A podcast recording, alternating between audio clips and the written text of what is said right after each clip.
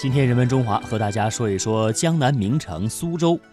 苏州自有文字记载以来，已经有四千多年的历史。苏州城始建于公元前五百一十四年，距今已经有两千五百多年历史。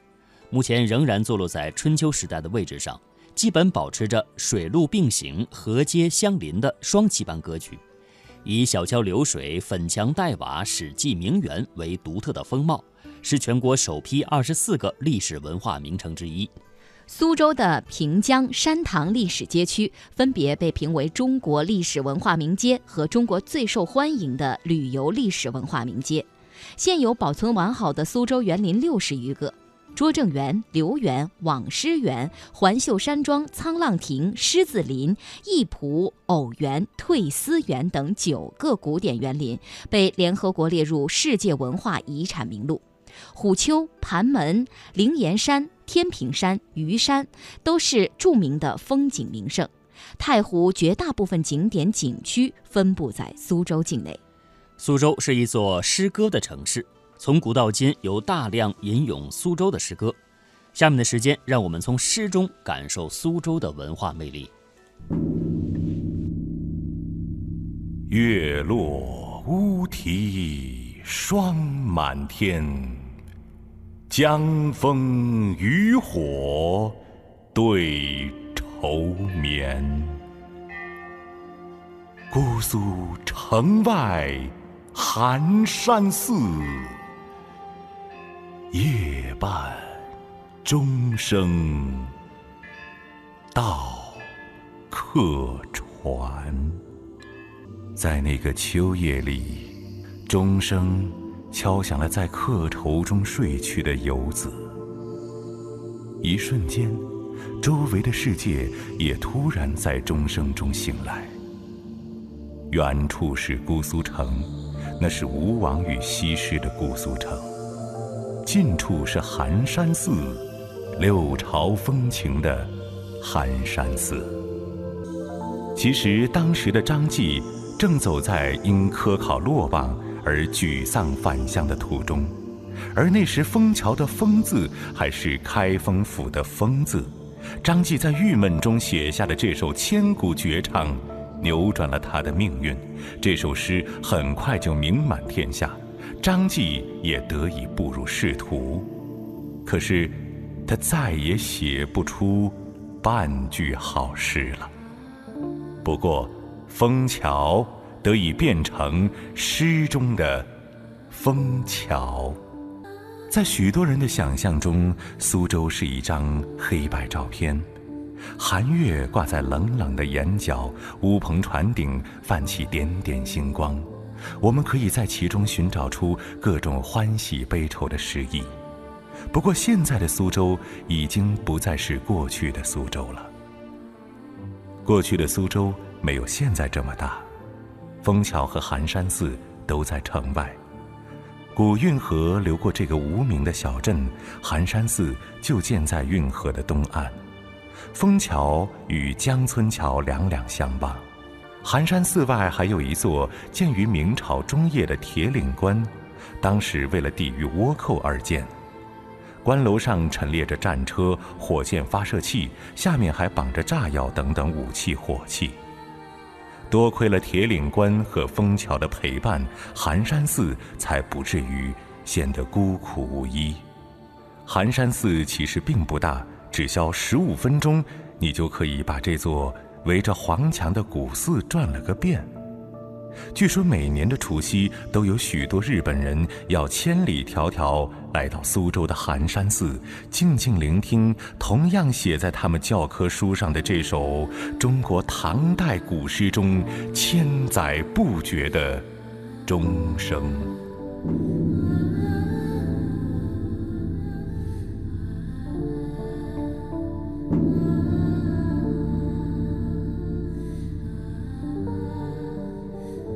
现在，不断扩建的苏州已经将寒山寺围入城中，因此，如果你找江枫渔火对愁眠的感觉，那是找不到了。不过，要在这座已经如此现代的古城中去寻找诗意，只要你不依照古诗对号入座，还是能够找着感觉的。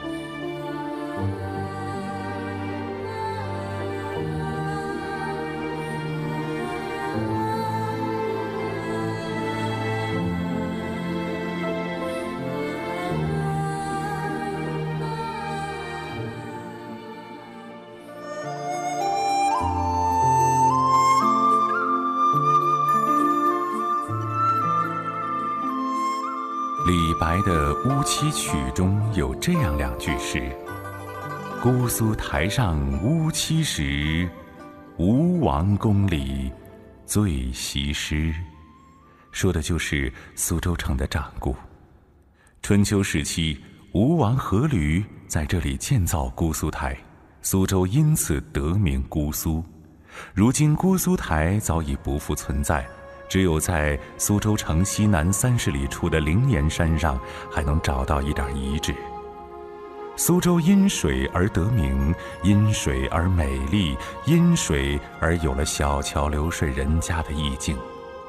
古城面积约为十四平方公里，水陆并用，河街相邻，粉墙黛瓦，小桥流水，整体呈长方形双棋盘式。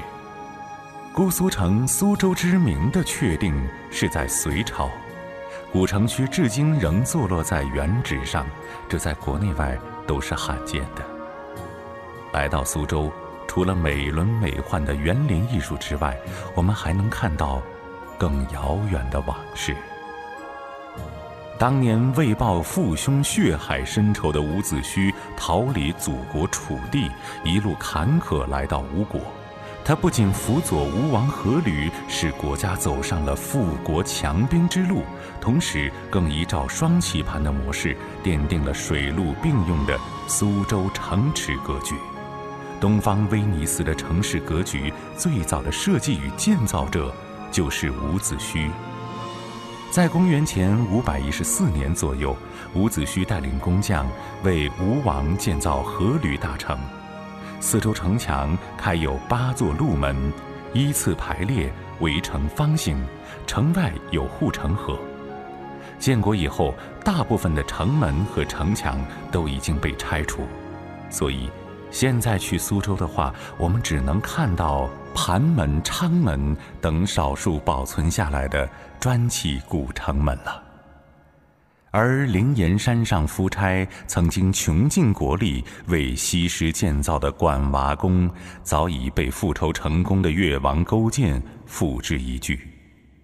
唐代在管娃宫的遗址上建起规模宏大的灵岩寺，成为中国规模最大的净土道场之一。又似乎苏州是与卧薪尝胆，是与西施，也是与死于非命的耿介老臣伍子胥联系在一起的。在这里，我们可以看到天上人间的各种轮回，在如画江山里，有智慧，有阴谋，有勇气，有屈辱，有美人，有英雄，有苟且，有牺牲。还有说不出的遗憾与痛楚。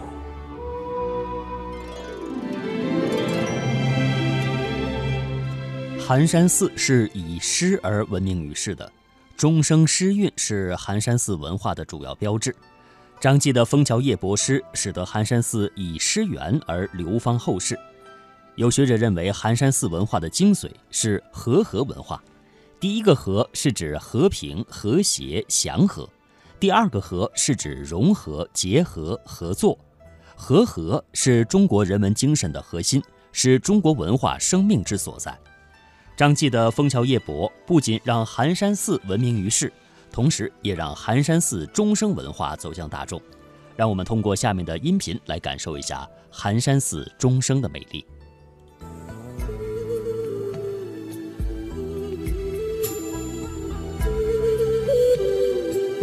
我总觉得，含蓄的忧愁，淡淡的、蕴藉的忧愁，让人去体会，而不是得到某种可遇而不可求的生命神韵，乃是中国古典诗词的魅力所在。唐代诗人张籍的《枫桥夜泊》一诗，当属此列。现在，我伫立在寒山寺内的这一方诗碑前，禁不住又一次吟诵：“月落乌啼霜满天，江枫渔火对愁眠。姑苏城外寒山寺。”夜半钟声到客船，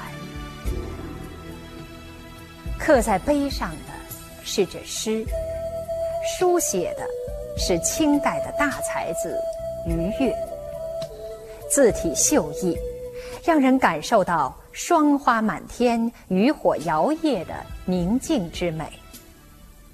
江浙士子特有的楚墨风流，让人享受到。内敛的含蓄之美。没来寒山寺前，我以为这孤寂的夜半钟声会穿过广袤的田畴，掠过萧瑟的村庄，遥遥的、悠悠的，传到倦泊在河埠的客船上。其实，寒山寺就在运河边上，撞钟处与泊船处。咫尺之遥。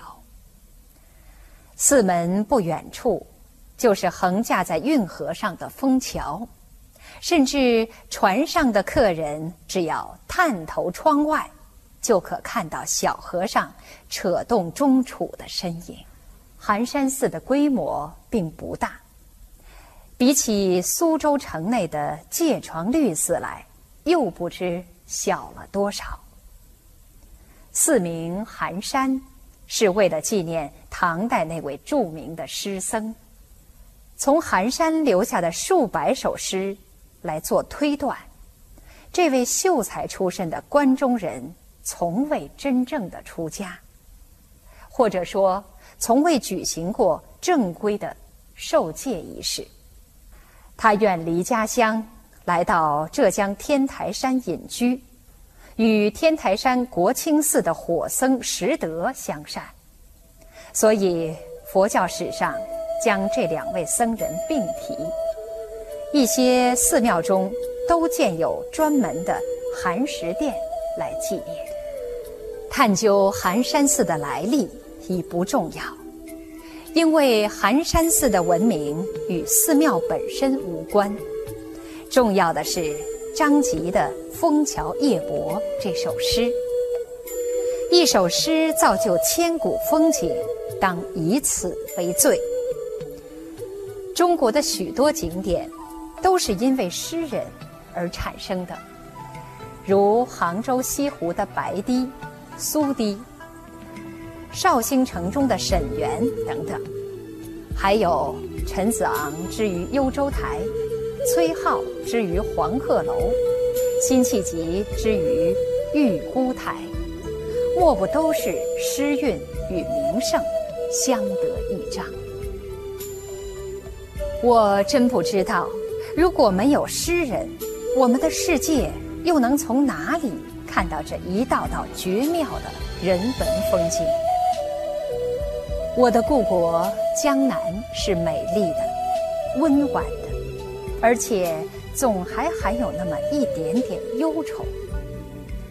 单看月、霜、风、渔火、客船这五个词，似乎没有什么；但加上乌啼与钟声，这凄苦与悠扬的两重奏，上述这些互不关涉的景物，便一刹那间生动了起来。它们组合在一起。形成一个有机的整体，再与一个“愁”字对应，奇妙的美感便油然而生。这时，你感受到的寒山寺，也不再是一座庙宇，而是一座寒冷峻峭的山峰，它带给你至深至大的深秋的寒意。于是，愁有了温度。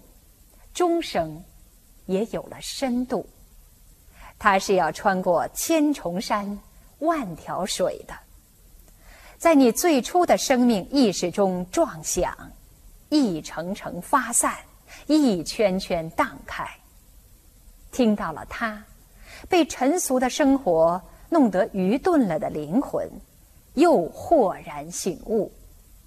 呀，没想到，真正的生命已经离我这般遥远。美呀，寒山寺的钟声。然而，更美的是翘首船头的独立的诗人。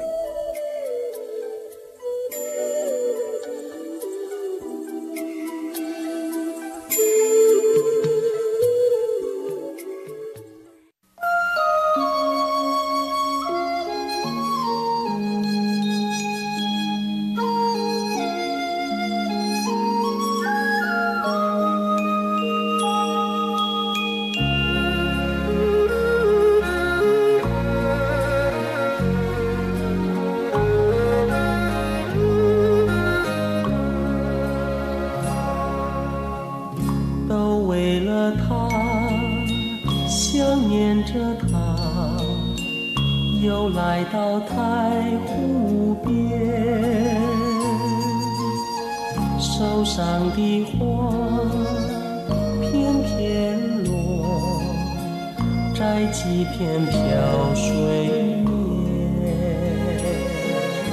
水乡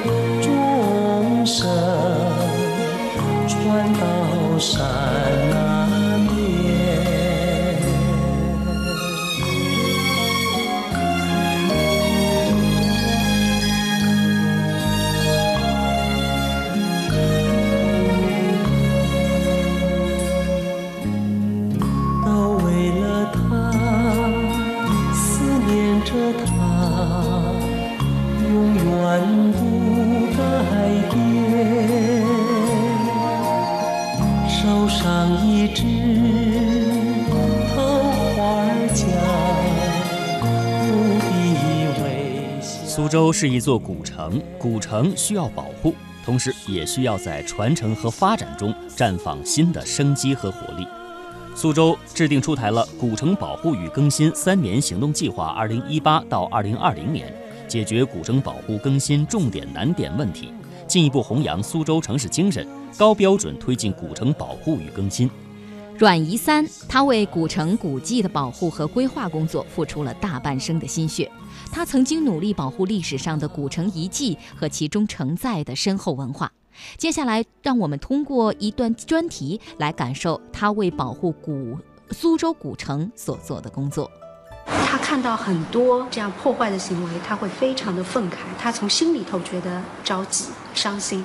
阮老师他不仅是一个学者专家，是一个保护历史文化遗产方面的斗士啊，但同时他是一个老师。阮宜三，江苏苏州人，现任同济大学国家历史文化名城研究中心主任，建筑与城市规划学院教授，博士生导师，山西平遥古城和云南丽江古城保护的主要倡议者，首批全国十大历史文化名镇中。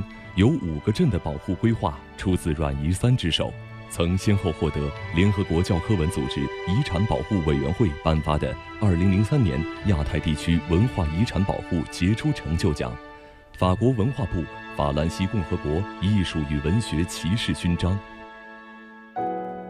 我这辈子跟历史古城古镇结了不了之缘，而且是我为这些保护而竭尽全力，屡战屡败，屡败屡战。光说说道理的，光谈谈文章的，我这这个是不是我们所说的？我说我是保护的行动派。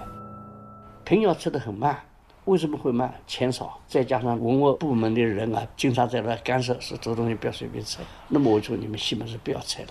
然后我给你另外做个规划。阮一三的传奇从刀下救平遥、以死保周庄开始。上世纪八十年代，中国进入发展加速期，各地纷纷开始拆老城建新城，平遥也不例外。一九八零年，阮一三还只是位讲师，人微言轻，他只能趁着当地因为缺钱拆迁暂停的空档，和同济大学建筑系的学生们白天实地考察，晚上不眠不休，做出整体保护旧城、另起炉灶发展新城的规划，再自己背着图纸上北京搬救兵。这老和罗老是全国政协委员，然后他们一到以后，省长就出来了，省委书记就出来了。郑老就很有意思的是，来拿个笔拿个纸来，他就写阮一山平遥历史名城保护规划，是刀下留城的规划，刀下留城就这么来的。在当时的全国政协城建组组长郑孝燮、文化组组长罗哲文等专家的过问下，阮仪三牵头的保护规划终于变成了红头文件，刀下留城救平遥就此成为美谈。一九九七年十二月。联合国世界遗产委员会正式将平遥古城列为世界文化遗产，也正是从平遥开始，阮一三率先提出了古城保护规划这一课题。一九八五年起，原建设部委托同济大学开办了城市建设领导干部培训班、历史文化古城保护培训班，阮一三长期担任班主任。关键的人物，你的建设科长、城建局长、管城市的那常委会主任都弄到同济大学去，我培训。你说没钱，我说不要你钱，免费的，你过来，然后我给你们上课，免费的上课，两个月回去，下半年再来两个月，再来了一批一批一批，包括江南水乡、周庄同类物质。阮一三的执着是出了名的。二零零零年，为了发展周庄的旅游，苏州市规划修建一条公路，准备从周庄的西北侧穿镇而过。一直关注周庄保护，曾主动上门为当地政府送上规划方案的阮一三认为，这条路显然会破坏周庄的整体格局，坚决反对。他说：“实在没办法了，开路的话，我就躺在马路上去，让汽车把我压死算数。”该骂了就骂，骂了就是用比较激烈的语言让他晓得痛，同时其他看骂的人，他也觉得你骂在点子上也痛快，也能受到教育。你假如用比较平缓的语气，他还不觉得这是问题。生活在上海，任教于同济，阮一三对上海的古建筑保护格外关注。上海外滩号称万国建筑博览会。但是也同样纠结着城市发展与遗产保护的矛盾。什么样的建筑可以进到外滩？阮一三的眼里揉不进沙子。有有几幢楼，一幢联际大厦，一幢金陵大厦，一幢文汇报大楼。我说这三个楼破坏了我们老外滩传统的人口线。这三个房子都应该腰斩，都应该杀头。报纸上登过了，所以这也引起人家跳起来了。设计这三个房子的。两个老先生都打电话给我，阮先生，你胆子这么大，杀你的头，我也不回答他。但是这么说以后，外滩再也没有来了。新开张的大西洋咖啡馆位于虹口提篮桥地区的上海犹太难民纪念馆内。坐在舒适的藤椅上，内塔尼亚胡和夫人兴致勃勃地品尝了咖啡馆的第一杯咖啡。虽然这已经是内塔尼亚胡第二次来到上海。上海北外滩舟山路附近的提篮桥地区，曾是二战期间两万多犹太人逃离纳粹魔爪的中国避难所。这条有着重要历史文化意义的诺亚方舟，当初若非阮一三及时插手，只怕也难逃被拆的命运。我自己看见了，是在隔壁的一个教研室，有两个老师在那画那个地区的这个这个规划图。这块地这个红河地区，他说是是这样规划，这是犹太人保护区的。他说上面没有关照我们要保护啊，那我就去查了，一查果然没有，我就应该补上。没人管，那没有管就我管。看得见还要留得住。有些地方的古城和古建筑虽然是留下来了，但过度的商业化却让其失去了原有的风貌。凡此种种，阮一三从不客气，当面就跟我讲：“袁老师，这个事情你不要来多管闲事了，多管闲事了。你保护住这些古城，你就完成你的任务了。我们做的保护的目的是为什么？是为了留存祖国优秀文化遗产，然后顺便发展了旅游，但是。”一下子路就走偏掉了，所以我们现在看到的很多的城市，我觉得很悲哀的，千城一貌，万我一面。阮一三说：“几十年为古城保护奔走呼吁，其实更多的是失败而非成功。但自己是古城保护的行动派，要屡败屡战，为了中国城市的历史，为了被人们遗忘的城镇和村落。”啊，我想到我小时候，外婆跟我唱歌，催我们入眠的时候的情景。但是外婆桥，外婆桥，桥要在，河在，那个历史的场景留住了，你就会马上想起你的外婆。